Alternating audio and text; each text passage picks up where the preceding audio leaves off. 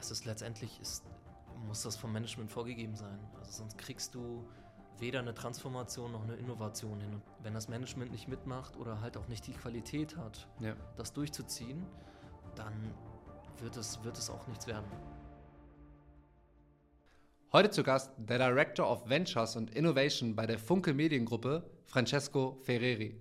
Mein Name ist Nils Köpchen und herzlich willkommen bei Ressort 21, dem Podcast über Innovation in der Verlags- und Medienwelt. In der heutigen Folge spreche ich mit Francesco Ferreri darüber, wie die Funke Mediengruppe mit ihrem Innoventuring-Ansatz neue Geschäftsfelder und Umsatzströme erschließt. Genug erzählt, viel Spaß bei der Folge. Moin Francesco, wie geht's dir? Moin Nils, alles gut. Vielen Dank für die Einladung, ich freue mich sehr. Ja, schön, dass wir hier sein dürfen. Genau, warst du schon mal in einem Podcast zu Gast?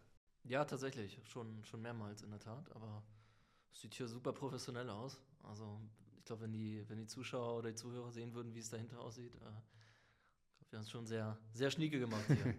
genau. Heute soll es ja so ein bisschen um euren Innoventuring-Ansatz bei Funke gehen und die Erschließung neuer Geschäftsmodelle.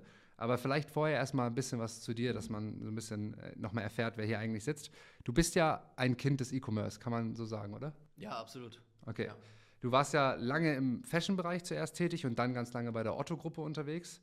Hast du, du hast auch eigene Unternehmen gegründet. Nimm uns mal so ein bisschen durch deine ersten Stationen mit. Ja, ich glaube, ich fange ganz kurz an. Also ich sage immer, ich bin eine, ähm, eine norddeutsche Südfrucht.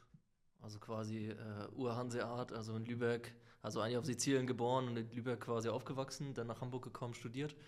Ich habe äh, die, die Freude gehabt, tatsächlich ähm, schon während des Studiums E-Commerce-Schwerpunkt machen zu dürfen. Das war, ich bin schon ein bisschen älter, das war ein bisschen länger her. Ähm, und bin dann letztendlich äh, eigentlich schon während des Studiums zum E-Commerce gekommen. So, das war auch dann, ich sag mal so, die Juhu-Zeit von, von E-Commerce und vom digitalen Wandel auch dahingehend. Und habe dann tatsächlich lange Zeit in der, in der Otto-Gruppe oder bei Otto dann selber gearbeitet, bin dann auch über verschiedene Stationen, ähm, jetzt Avato, Shop Fulfillment mir angeguckt, also 360 Grad auch E-Commerce. E-Commerce ist ja nicht nur, nicht nur Shop, sondern auch alles, was dahinter läuft. Und ähm, habe quasi diese E-Commerce-Erfahrung dann, dann mitgenommen zu letztendlich zu einem Startup, wo ich dann reingegangen bin als, als Geschäftsführer nach äh, einigen Head-of-Positionen dann auch in der Otto-Gruppe. Und äh, habe das das war gebootstrapped, also ein relativ kleines Startup mit Fokus auf Home and Living. Das ist auch eine Kategorie, die ich mitgenommen habe.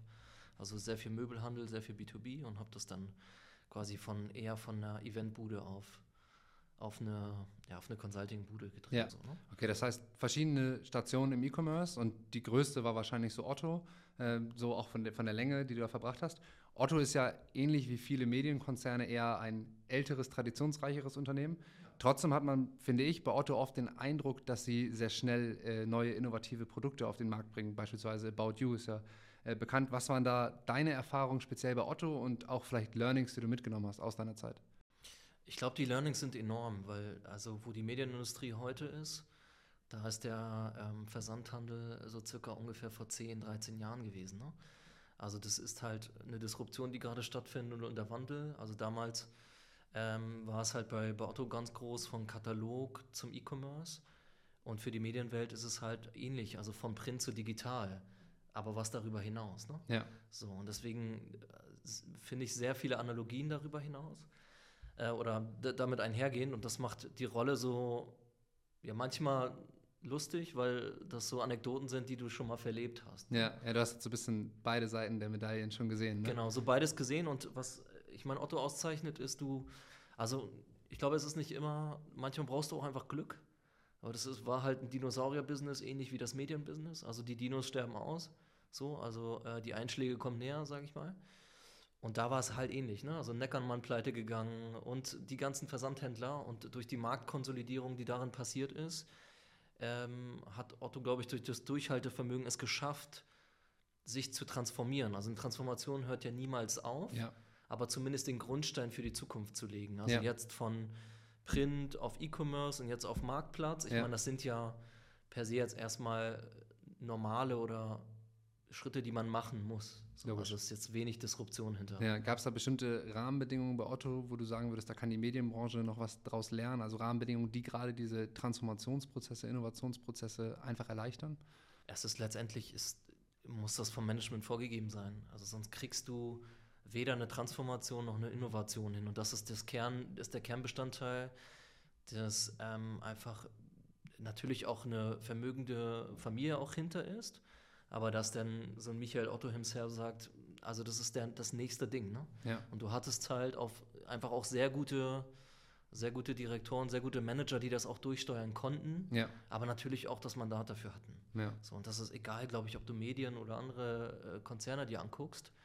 Ähm, wenn das Management nicht mitmacht oder halt auch nicht die Qualität hat, Ja. das durchzuziehen, dann wird es, wird es auch nichts werden. Also Ja. ganz klar. Und Also das, das Top-Management geht voraus und dann gehen die Leute hinterher und mit und nur zusammen, aber man muss halt die Richtung vorgeben. ja, du folgst einer Vision, ne? Ja. So, und ob die nachher eintritt, who knows? Aber ich denke, du brauchst, egal, also jeder Konzern oder jedes Unternehmen braucht halt jemanden, der sagt, ey, lass mal da lang. Ja. So, also ich meine, guck dir einen Zuckerberg an. Der, ich meine, der Logisch. dreht die ganze Nummer auf Meter und, äh, und der kann es halt machen so, weil der einfach dran glaubt. Egal ob's, ob du, ob das Leute cool finden oder Ja. nicht.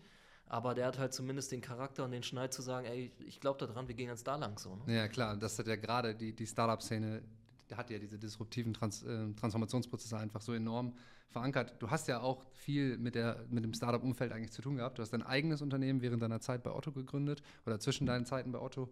Du Stimmt, lehrst, das hab ich ausgelassen. du lehrst seit längerer Zeit E-Commerce und Entrepreneurship an der Hochschule für angewandte Wissenschaften in Hamburg und hast auch verschiedene Universitä Universitätsausgründungen mit begleitet. Was fasziniert dich an Startups und was ist da einfach deine Erfahrung, die du, die du mit Startups gemacht hast? Ich glaube, was wir bei, bei Startups, glaube ich, immer so ein bisschen ausblenden müssen, ist, äh, das ist diese riesen Bubble so, ne? Also nicht jedes Startup ist erfolgreich. Ich meine, 99, 95 Prozent gehen über den Jordan. Also das darf man halt bei aller Coolness und lass mal was gründen und so. Also äh, kann man immer alles machen. Ich glaube, das muss man im Hinterkopf behalten. Also weil die nur wirklich ein von zehn Startup, also es ist schon eine hohe Ratio, schaffen es letztendlich durchs Ziel. Bei allem Spaß und bei, diesem, bei dieser ganzen Bubble muss man trotzdem immer noch mal gucken, dass du auch echte Werte und auch noch mal Kennzahlen hinterlegst. Ne? Sonst Logisch, ist das schon teilweise, teilweise sehr schräg. würdest du trotzdem sagen, dass man sich gerade aus vielleicht diesem, dieser Geschwindigkeiten der Disruption, die die Startups teilweise haben, was abgucken kann, als zum Beispiel jetzt großer Medienkonzern? Äh, definitiv. Also ich will, ich will das gar nicht in Abrede stellen. Ja. Ne? Ich finde die, ähm, also jeder soll gründen, wenn er wirklich davon überzeugt ist.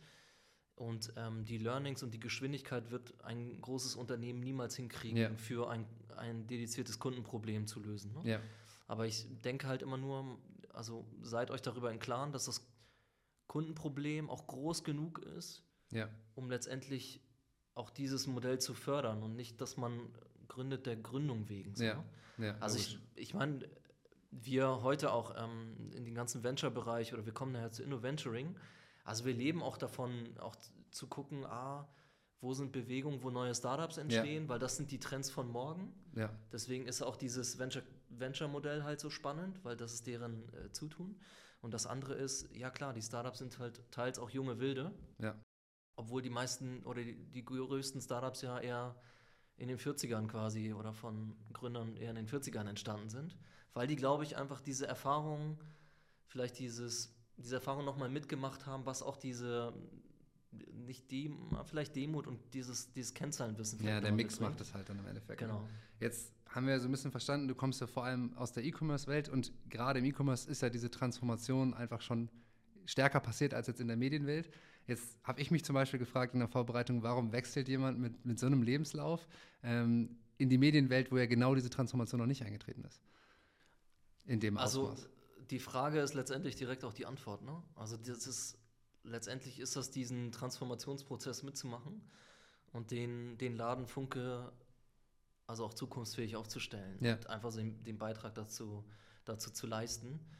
Ähm, und ich glaube, viele Erfahrungen, die ich gemacht habe, kann, kann man hier auch direkt auch mitbringen. So. Ja. Und das ist der Reiz letztendlich, ähm, eher impact-driven zu sagen, okay, cool, also ähm, bevor die Marktkonsolidierung stattfindet und die wird stattfinden, ich glaube, das ist, damit können wir die Uhr nachstellen, ähm, lass uns doch einfach dabei helfen, ähm, die Leute mit auf die Reise zu nehmen. So. Ja. Und ehrlicherweise hat mich das auch äh, relativ lange auch bei Otto begleitet und ich fand es immer wieder toll, einfach mit Menschen in Gesprächen zu sein, die vielleicht gar nicht aus dieser E-Commerce-Welt sind oder die ein ganz anderes Mindset irgendwie haben, diese mit einfach, ja, mit neuen Ideen einfach zu beflügeln und letztendlich auch zu überzeugen. Ja, verstanden. Warum ist gerade das in der Medienbranche so, so spannend? Gibt es da was, was die Branche unterscheidet von anderen Industrien, jetzt zum Beispiel auch dem E-Commerce?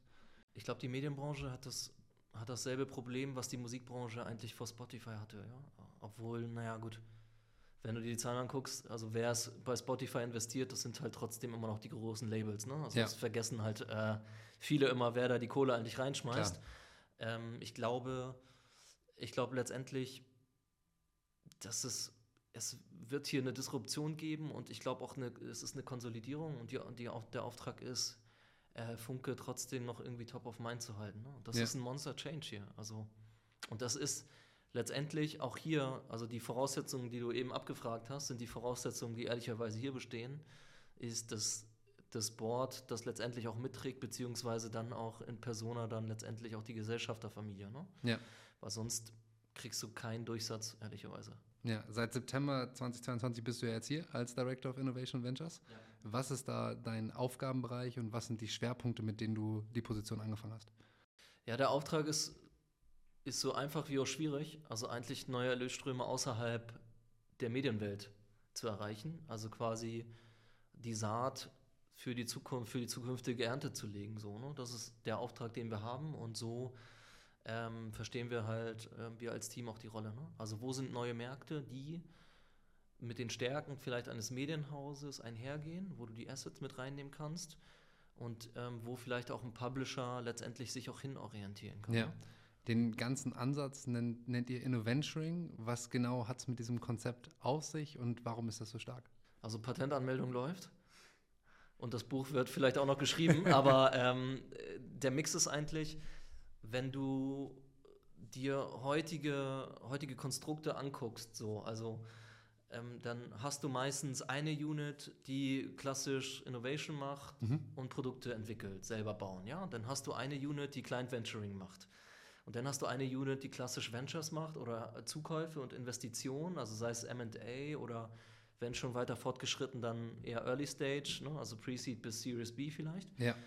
Und ich habe mich immer gefragt, wo, wo findet die Symbiose eigentlich statt? Also wo findet die Konnektivität statt? Weil letztendlich macht der letzte Anker Investment, macht eigentlich die beste Recherche, um die Trends von morgen vorauszusehen, weil die natürlich auf die Renditen gucken Ja, für ihr Portfolio. logisch. So, aber bei uns, ich kann es jetzt nur vielleicht, ich habe immer mich gefragt, auch damals ähm, im Zweifel auch in der Otto-Gruppe, warum, warum gibt es da keine tieferen Austauschrunden? Also wieso spricht nun jetzt ein Project A nicht mit einem Otto-Doc 6 und dann letztendlich dann stärker mit, der, mit den Innovation Units? Also wieso sind die nicht miteinander verzahnt? Ja. So, und dadurch, dass wir hier, ähm, also wir machen Buy and Build, das ist ähm, bei Funke Digital zugegen, ja, also wir machen strategische Zukäufe. Äh, jedoch gibt es nicht die Verwebung von diesen drei Disziplinen. So, und das ist letztendlich der Ansatz von Innoventuring. Also wir versuchen mit einem kleinen Team ähm, erstmal über Startup Scouting, Screening zu gucken, wo geht denn die Reise hin. Daraus identifizieren wir die Märkte, sichten das für uns, also ist, haben wir die Assets, macht es Sinn, gibt es eine Art Komplementarität, sprechen mit Startups und überlegen, also Startups auch eher im Early-Stage-Bereich und überlegen mit denen gemeinsam, okay, ähm, macht es Sinn, dass wir im Zweifel erstmal kooperieren, macht ihr gerade eine Seed-Round ähm, oder eine Finanzierungsrunde, gehen wir strategisch irgendwie rein, ähm, machen wir Joint Ventures irgendwie, vielleicht mit anderen Corporate Ventures. Und was wir halt festgestellt haben, oder dass das Thema so heißt, dass wir es selber bauen, ja, ähm, und wir haben halt festgestellt, dass diese, diese Kombination in der Flexibilität sowohl für Startup als auch für uns als Corporate, als auch in Zusammenarbeit vielleicht mit anderen Corporate Ventures ex extrem cool ist. Und ich glaube, ähm, die Secret Source, die halt hinter diesem Innoventuring ist, das eine ist ja das Modell, aber das andere sind natürlich die Personen im Team. Und äh, das gesamte Team hat, haben allesamt gegründet. Ja. Also die waren schon mal in den Schuhen. So, ne? Ja. Das heißt, ihr haltet bei der Zusammenarbeit mit Startups oder generell, wenn es um neue Projekte, inno- innovative Projekte geht, euch alle Möglichkeiten offen und kommt möglichst früh mit den Startups Ja. und den verschiedenen Projekten in Kontakt. Und dann kommt so eine erste Kooperation vielleicht über eine Machbarkeitsstudie oder sowas in der Art zustande. Genau. Und dann entscheidet man, hey, ist das so heiß, dass wir es selber machen oder machen wir es mit dem Startup zusammen, dann investieren ja. wir vielleicht und irgendwann kaufen wir es vielleicht auch. Ja. Und einfach dadurch, dass man alle Möglichkeiten offen hält, hat man viel, viel mehr Variabilität und kann mehr Projekte zum Erfolg verhelfen, oder? Richtig. Habe ich richtig Ja, und du ja. und im Zweifel, ähm, das haben wir halt auch gemacht mit einem Startup, im Zweifel kooperierst du erstmal und machst erstmal ein Proof of Concept. Ja. Bevor du dann eigentlich vielleicht ein Angebot für die Gruppe schaffst, wo du dann versuchst, dir eher ein, ein, strategisches Asset einzukaufen durch die Beteiligung, also dass du dir darüber die Exklusivität holst. Ja. So, und das ist in diesen, in diesen isolierten Konstrukt nicht möglich, weil Client Venturing per se ist ja, du bist Client, du bist halt als Kunde gehst du in die Kooperation mit rein. Logisch. So, aber wer macht die Beteiligung dann? Also wer sichert dann sich die strategische Position? Ja. Das ist ja dann sehr, sehr weit weg. So, oder ähm, sind die Assets des Startups vielleicht so spannend, dass du daraus dann wiederum ein Build-Case machst, dass du eine 100% Beteiligung machst und dir das wiederum als strategisches Asset. Also so spielt das quasi zusammen und ich glaube, ähm, das ist letztendlich, ich kenne ein, zwei andere Corporate Ventures, die das ähnlich machen und ähm, mit ehrlicherweise durchschlagendem Erfolg. Und ja. letztendlich ist es die Flexibilität. Ja, die den Erfolg dann, dann bringt. Wie entscheidet ihr, welche Projekte ihr intern entwickelt und mit welchen, bei welchen ihr mit Startups zusammenarbeitet? Gibt es da bestimmte Kriterien, die da für euch erfüllt sein müssen? Ähm, wir haben jetzt nicht so einen Kriterienkatalog. Also wir haben auf jeden Fall äh, klar, für die, ähm, für die Direktinvestments gibt es klare Voraussetzungen. Also äh, bei uns ist es halt so, äh, wir gehen halt immer Double Digit rein. Das heißt, wir sprechen mit den Startups und sagen, hey, Double Digit sollte es schon sein mit der Möglichkeit auch vielleicht eine Mehrheitsbeteiligung. Mhm. Wir sind nun mal strategischer Investor. Klar. Oder man geht halt mit ähm, Minimum-Tickets halt rein, weil das Asset oder das Zusammenspiel halt so spannend ist. Das wäre, das ist quasi, das, da haben wir so Rahmensetzung und auch Assets, die wir mitbringen. Also Media ist quasi auch eine Thematik, die wir natürlich auch bespielen. Bloß hier auch innerhalb der Funke One, um das nicht zu ausladen zu machen. Also ja. wir als Schnellboot dann eine Gruppe. Und ähm, wir sagen auch klar zu den Startups beispielsweise, Leute, äh, wir wissen, wie es ist. Ne? Also Media hilft dir nicht immer, sondern manchmal brauchst du einfach Cash, fertig. Also klar. irgendjemand muss ja die Leute bezahlen, oder? Also ja, irgendjemand muss eure Burn irgendwie runterziehen oder ähm, quasi wieder aus den, aus den Angeln heben. Ja. Und das ist, glaube ich, diese Augenhöhe, die extrem charmant ist. Und zum Bildcase, ich meine, ich kann ein Beispiel machen. Also manchmal ist es auch so, dass wir mit Technologien rumspielen und sagen, hm, okay, was kannst du damit eigentlich machen? Dann eher auf die Startup-Landschaft gucken und du dann eher ähm, dir Replikas anguckst. Also äh, gibt es Startups in anderen Märkten, die vielleicht in deinem Markt noch nicht sind und ja. macht es Sinn, die selber zu bauen? Also so geschehen wie beispielsweise bei Globally. Ähm, übrigens auch eine Reise-App, deswegen ist Explo halt so spannend. Ja, cool. Aber äh, auch ja. quasi ein Comment von Generative AI hin zu einem Kumpel von mir, der einen Reiseplan wollte, ja ja. der nach Tel Aviv reisen wollte. So, dann habe ich gesagt, komm, ich baue dir einen traurigen. dann in die Kundenproblemidentifikation, User-Test, MVP, ja. bla. Und jetzt ist das Ding halt äh, jetzt gerade im Soft-Launch, bald wahrscheinlich Hard-Launch. Ja, cool. Ihr habt ja 2023 über 90 Geschäftsmodelle geprüft, Ideen geprüft. Wie, wie sourced ihr Startups, wie scoutet ihr Startups und wie funktioniert dann der Auswahlprozess von den Startups, die ihr gesehen habt, ja. mit denen ihr dann wirklich zusammenarbeitet? Also Sourcing läuft ähm, deswegen auch Venturing läuft sehr stark über Austausch mit, mit anderen VCs. Also wen habt ihr gesehen, wen haben wir gesehen, wo sind eure Hypothesen, wo sind die Trends? So, man spielt sich häufig dann auch Startups einfach zu, die vielleicht für den einen nicht passen, aber für den anderen. Ne? Ja. So, also das haben wir jetzt, ähm, ich glaube, wir haben Austauschrunden um die 15 bis 20 VCs teilweise und Corporate Ventures auch. Also man ist einfach in regelmäßigen Austauschrunden, sourced weniger eigentlich dazu, dass jemand zu uns kommt, weil ja. wir eine viel zu kleine Marke sind, um irgendwas zu bewirken. Und häufig ähm, haben VCs ja auch nicht den Anspruch, also nur Wachstumsraten von zwei oder drei zu akzeptieren, sondern die brauchen halt Sehr diese Hockeysticks-Businesses, ja. wo wir halt sagen, hey, das wollen wir gar nicht. Für uns reicht ein zwei, dreier Multiple ja schon aus. Mhm. Äh, lass doch mal sprechen. Oder ähm, ähm, wir haben vielleicht eine Zielgruppe, die bei uns ja ein bisschen älter ist als bei anderen. Jetzt zum Beispiel ein Austausch mit einem Strick-Startup, ja, was uns zugespielt worden ist. Stricken ist per se jetzt erstmal kein Knaller für Gen Z, ja. aber vielleicht auch passend zur Zielgruppe, die wir haben. Oder wir hatten auch ein Health-Startup, ähm, wo wir auch gesehen haben, hey, wir haben doch zum Beispiel den Eat Club, wollen wir die nicht irgendwie connecten? Ja.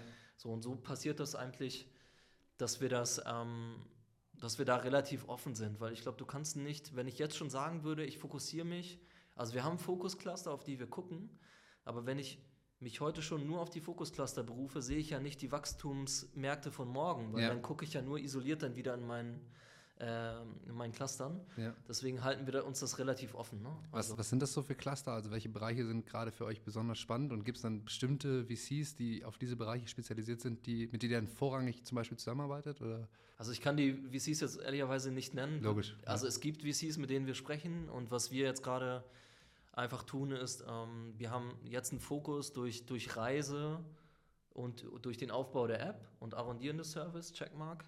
Dann haben wir im letzten Jahr beispielsweise auch ein, äh, sind wir in E-Sports reingegangen, haben Ga Gaming-Event in zwei Monaten hochgeschrubbt. Äh, und das ist zum Beispiel so ein Thema, wo die neuen Zielgruppen einfach sind. Ne? Also wenn du Publisher von morgen sein willst, musst du eigentlich in die Gaming-Industrie, weil das New sind York die Times. Kunden. Ja, das sind die Kunden von morgen. Ja. Das sind die Kunden von morgen. Also so, und das sind so die Ansätze, die wir nochmal verproben. Wir haben, klar, also Gen AI, jo, äh, ich glaube, No-Brainer, ne? Da mal zu gucken. Ähm, und was wir noch als anderes äh, Thema nochmal haben, ist so rund um energetische Sanierung, das- weil es ähm, extrem spannender Case ist. Ja. Und da gibt es auch einige Bestrebungen zu gucken, ob du da in Richtung JV halt gehst. Ne? Ja. Also Gibt es da ein, zwei Cases, die jetzt in den letzten, vielleicht im letzten Jahr waren, wo du sagen kannst, okay, das hat besonders gut funktioniert und, und warum hat das dann gut funktioniert? an Cases von? Wie, bei denen ihr jetzt beteiligt wart oder wo ihr den Innoventuring-Ansatz durchgeführt habt? Also globally natürlich allen voran als Build Case, dann Ja. der Corporation Case im E-Sport. Und ähm, bei der Investment-Thematik, Direktinvestments, haben wir ehrlicherweise erst aufgebaut. Ne? Also Ja. da haben wir uns jetzt einige Targets rausgeholt und in diesem Jahr wird sich halt zeigen, wo wir, wo wir halt draufgehen. Ne? Warum waren die, die beiden Cases, die du jetzt gerade genannt hast, so erfolgreich? Also glaubst du, da gibt es gewisse Patterns, die, die erfüllt waren? Ähm, ich glaube, in dem Build-Case war es einfach so, dass die User-Befragungen, die wir gemacht haben, also wir gehen da sehr, also ich das sagt jeder, aber wir gehen datengetrieben und kundenzentrisch ran. Mhm. Ähm, deswegen sind auch, ich meine, von den sechs sind auch 30, wir haben 30 Konzepte gebaut, sechs haben es geschafft. Das heißt, die anderen 24 haben wir halt abgesägt. Ne? Ja.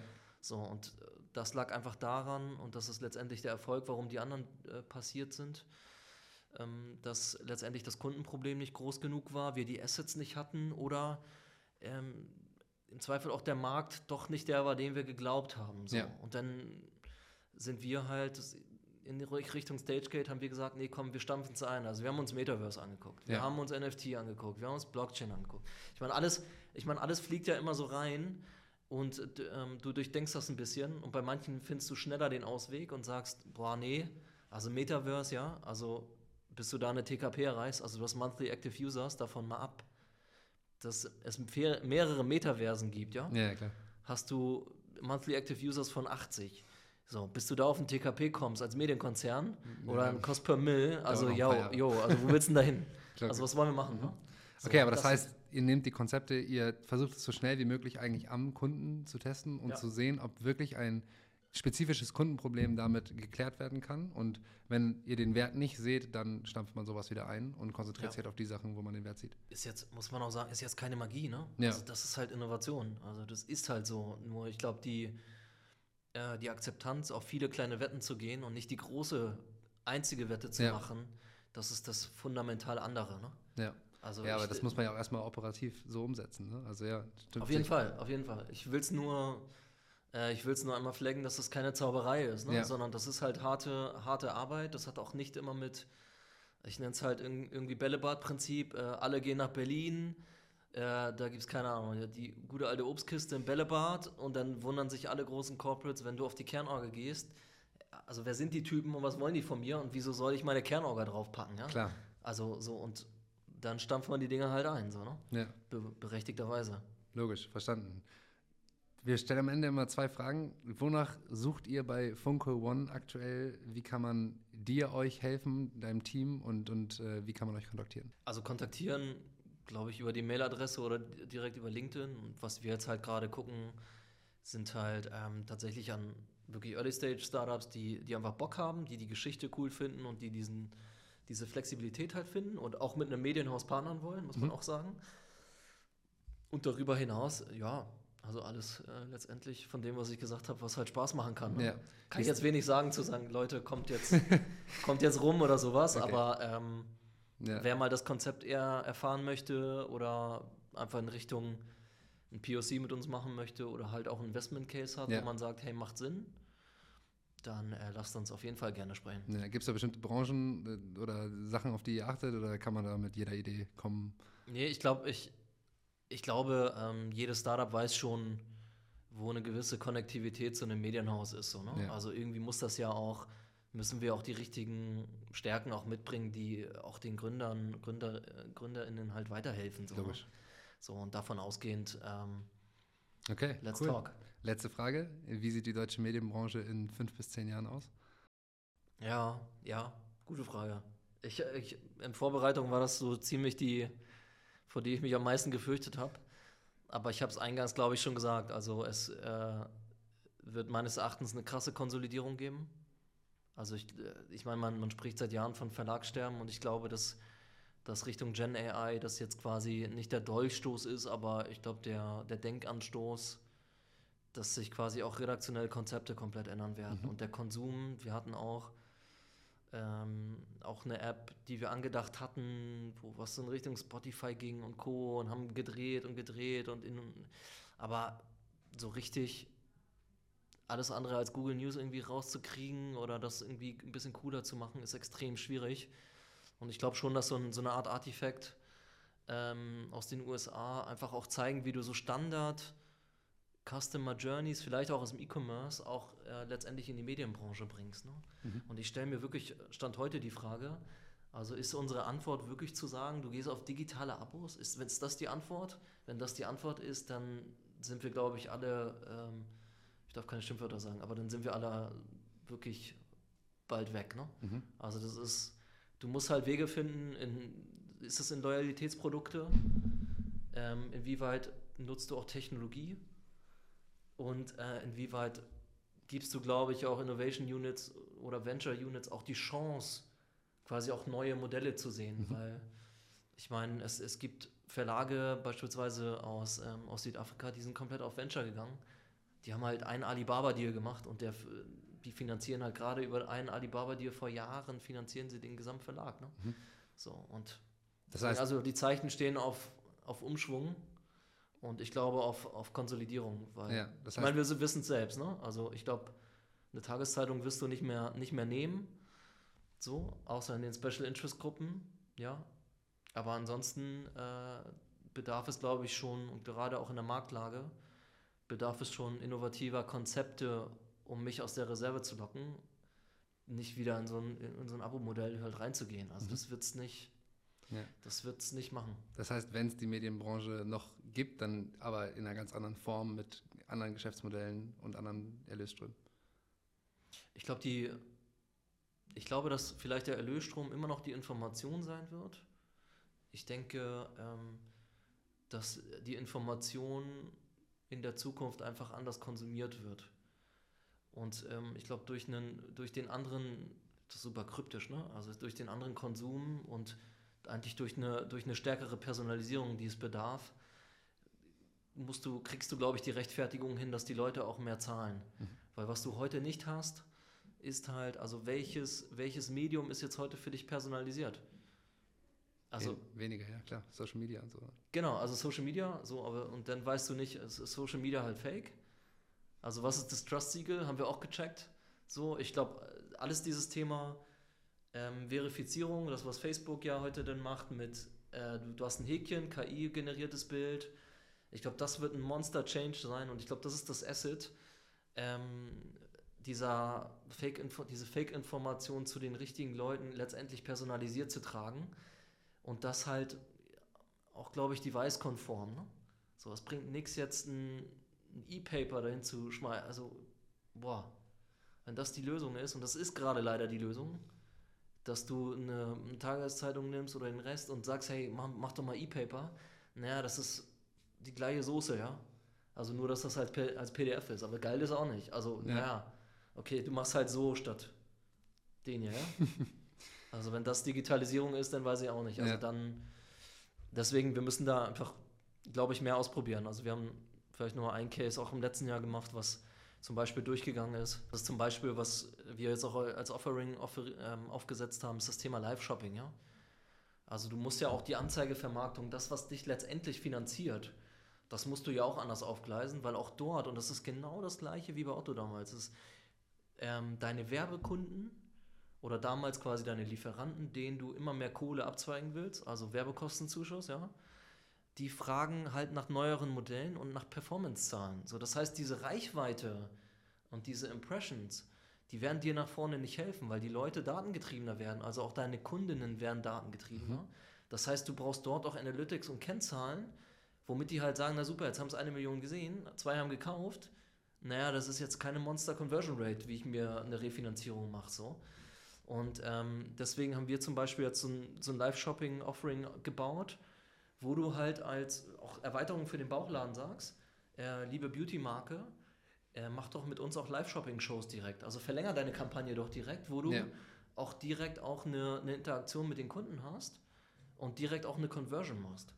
So, weil ich glaube auch im Digitalbereich ähm, von Publishern, also erstmal davon ab, dass das wirklich Grütze für einen User ist, dass du, eigentlich willst du eine Info sehen und dann siehst du alles außer der Info, weil du hast alles zugespammt ist mit irgendwelchen Bannern, Wallpaper, mhm. Programmatic, dann klickst du hier, klickst du da und du hast also so ein bisschen wie der Consent Layer, ähm, den uns die DSGVO reingebracht hat. Äh, du gehst auf die, bis du alle Cookies akzeptiert hast, hast du schon wieder vergessen, warum du eigentlich im Shop bist. So, ne? ja. so und das tötet dir, das tötet dir, das erbringt nichts anderes als Bounce. Mhm. So, und, ähm, und am Ende so Dissatisfaction. Und dann kannst du natürlich dir jetzt dieses Abo machen, 290, super, also keine Werbung anzeigen.